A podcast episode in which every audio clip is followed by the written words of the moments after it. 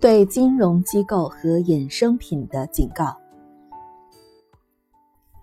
金融机构的风险。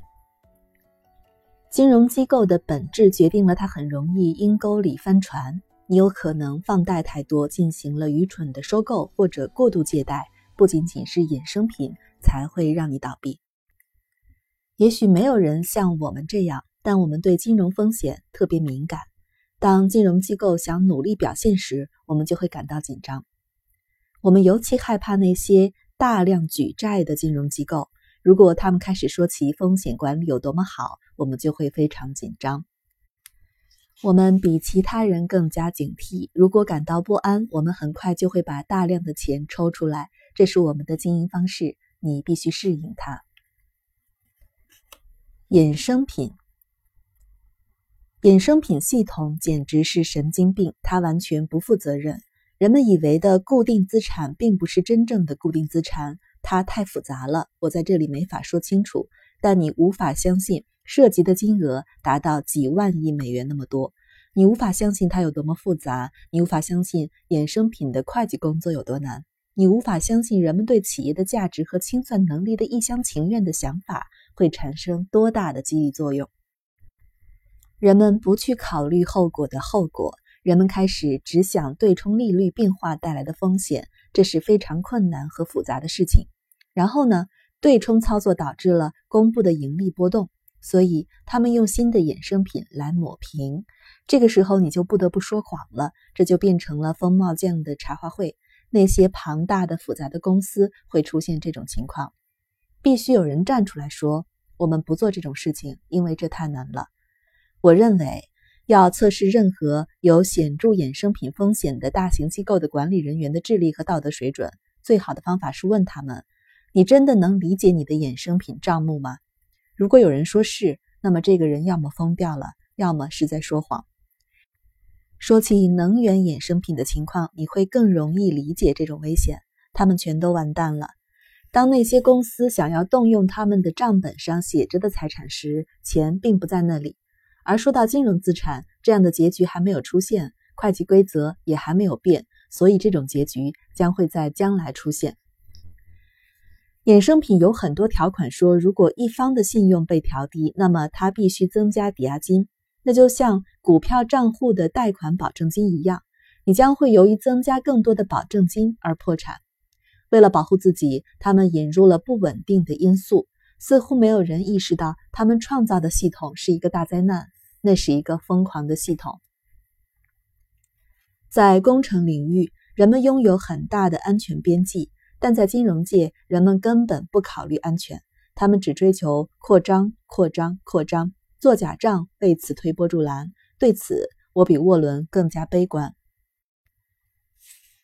衍生品的会计法，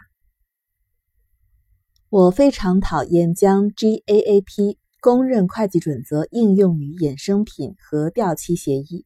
摩根大通为了虚报的前端收入，将自己彻底出卖给了这种会计准则。我觉得这种做法很无耻，这种做法很疯狂。会计人员出卖了自己的职业操守，每个人都屈服了，采用了宽松的会计标准，创造出各种理论模型相关的怪异的衍生品。结果就是产生了大量由会计人员捏造出来的利润，而不是真实的收益。当你想动用那笔钱的时候，它就消失不见了。它从来不曾存在过。衍生品的会计法就是这么恶心，它像阴沟那么臭。如果我猜的没错，那些公司将会付出沉重的代价。你所能做的就是想好，当账本上那些衍生品破灭时该怎么办。说美国衍生品的会计法像阴沟，是对阴沟的侮辱。衍生品破灭的可能性，我们试图卖掉通用再保险公司的衍生品业务，但没有成功，所以我们开始清算它。我们不得不大幅削减价格。我非常有把握的预测，美国的主要银行无法以账本上的价格清算他们持有的衍生品。结局什么时候出现，会有多么糟糕，我现在说不准，但我担心后果会很可怕。我认为将会出现比能源领域更大的问题。你看看能源领域被破坏成什么样就知道了。在未来五到十年里，如果美国没有遇到和衍生品相关的大问题，我将会非常吃惊。我认为我们是美国唯一甩掉衍生品账本的大型公司。对于已经很有钱的公司而言，比如说伯克希尔，去从事这种业务是很神经的想法。对大银行来讲，衍生品是一项疯狂的生意。对律师、律师事务所和诉讼的批评。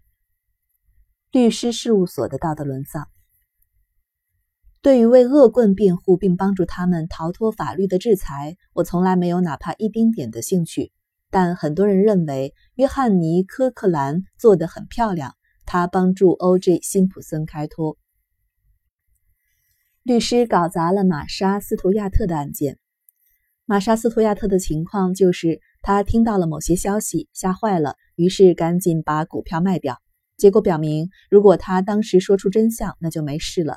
但因为他隐隐约约觉得他做的事情是错误的，当检察官前来调查时，他编了虚假的故事欺骗他们，那可是重罪。而他的这些行为，居然是在聘请了那些著名的大律师之后做出的。我敢肯定，他们收了很多律师费。这些事可不是我编出来的。如果我是他的律师，我将会说：“你知道吗，玛莎？”你说的故事很有趣，我是你的律师，我必须相信你。可是其他人没有这样的义务，所以你要么跟我讲另外一个故事，要么把这个故事告诉另外一个律师，因为我不喜欢打输官司，这样就行了，就是这么简单。准确的说，他是因为请了律师之后的行为才进的监狱。侵权赔偿制度。尤其有害的是，原告方律师协会的权力越来越大。州最高法院的法官通常都是终身任职的，但如果严重得罪某些重要的团体，比如说原告方律师协会，他们的地位就会岌岌可危。因此，法官允许垃圾科学之类的东西存在。由于侵权赔偿制度，已经富裕的公司要避开很多领域，比如说。有家公司研发了一种新的警察头盔，它的安全性更高，质量更好。但这家公司把产品卖给了一家具有抗判决性的公司，因为头盔开发公司害怕法律责任风险。如果伯克希尔从事为机场提供保安的服务，那将是很疯狂的。侵权赔偿制度不利于一些最好的企业进入某些行业。石棉和侵权制度改革。石棉事件就演变成了有大量欺诈行为的情况，严重受伤的人正在继续受伤害，因为越来越多的钱流向了原告律师和那些目前没有受伤的索赔者。最高法院确实有请国会干预，但国会受到出庭律师的影响，拒绝了最高法院的请求。未来五年，如果出现什么有建设性的解决办法，我将会非常吃惊。我预测未来这种乱七八糟的情况会越来越多。石棉事件是这样的：有一群人患上了间皮瘤，这是一种可怕的癌症，只有长期接触石棉才会罹患，它导致人死亡。然后，另外一群人每天吸两包香烟，肺部出现了一些阴影，他们也要求索赔。那么，你请一名律师，律师找个医生来证明每一处阴影都是由石棉引起的。只要你有效的贿赂医生，那么你就能让几百万个人因为害怕得肺癌而提出诉讼。但是钱不够支付给所有的索赔者，所以那些确实受到伤害的人并没有得到足够的赔偿。在美国南部某个州的法官仇视所有的大公司，原告得到了一大笔赔偿金，但律师把钱从受伤者那里偷走了，把钱给了那些没有资格获得赔偿的人。这是个很神经的系统，但由于美国实行的是联邦制，没有办法阻止这样的事情发生。最高法院拒绝干预，试图靠花钱来息事宁人，就像试图用汽油来灭火一样。有了文字处理程序，律师能够轻而易举地捏造无穷多的索赔者，但只有百分之二十五的钱给到索赔者手里，其他的都被律师、医生等等拿走了。如果对此不以为然，请你看看他们是怎么做伪证的。现在只剩下三家面临因石棉致癌而遭到起诉的荣记公司，所以原告方当回忆起几十年前他们接触过哪家公司的产品时，只需要记住这三家公司的名字。这是在职业律师教唆下做假证的案例。唯一能够解决这个问题的是最高法院或者国会。最高法院拒绝干预。有些人可能说这样是对的，但我觉得他们没有胆量干预。至于国会，由于政治方面的原因，到目前尚未插手。这里有一个重要的教训：坏人一旦变得有钱，他们将会获得巨大的政治力量，你就无法阻止他们干坏事了。所以，关键是把这类事情扼杀在萌芽状态。解决这个问题的方法很简单，正确的方法是声明我们不会为所有这些小额赔偿要求买单。美国政府对微软的诉讼。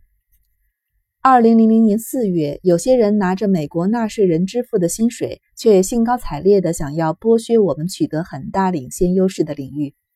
每个企业都试图把今天的成功转换成明年更大的成功。我很难理解微软这么做何罪之有。如果这是一种罪，那么我希望伯克希尔哈萨维所有的子公司都是罪人。我是少数几个不停的祈祷比尔盖茨取得更大成功的美国人之一。我觉得我们这些书呆子应该团结一致。查理芒格。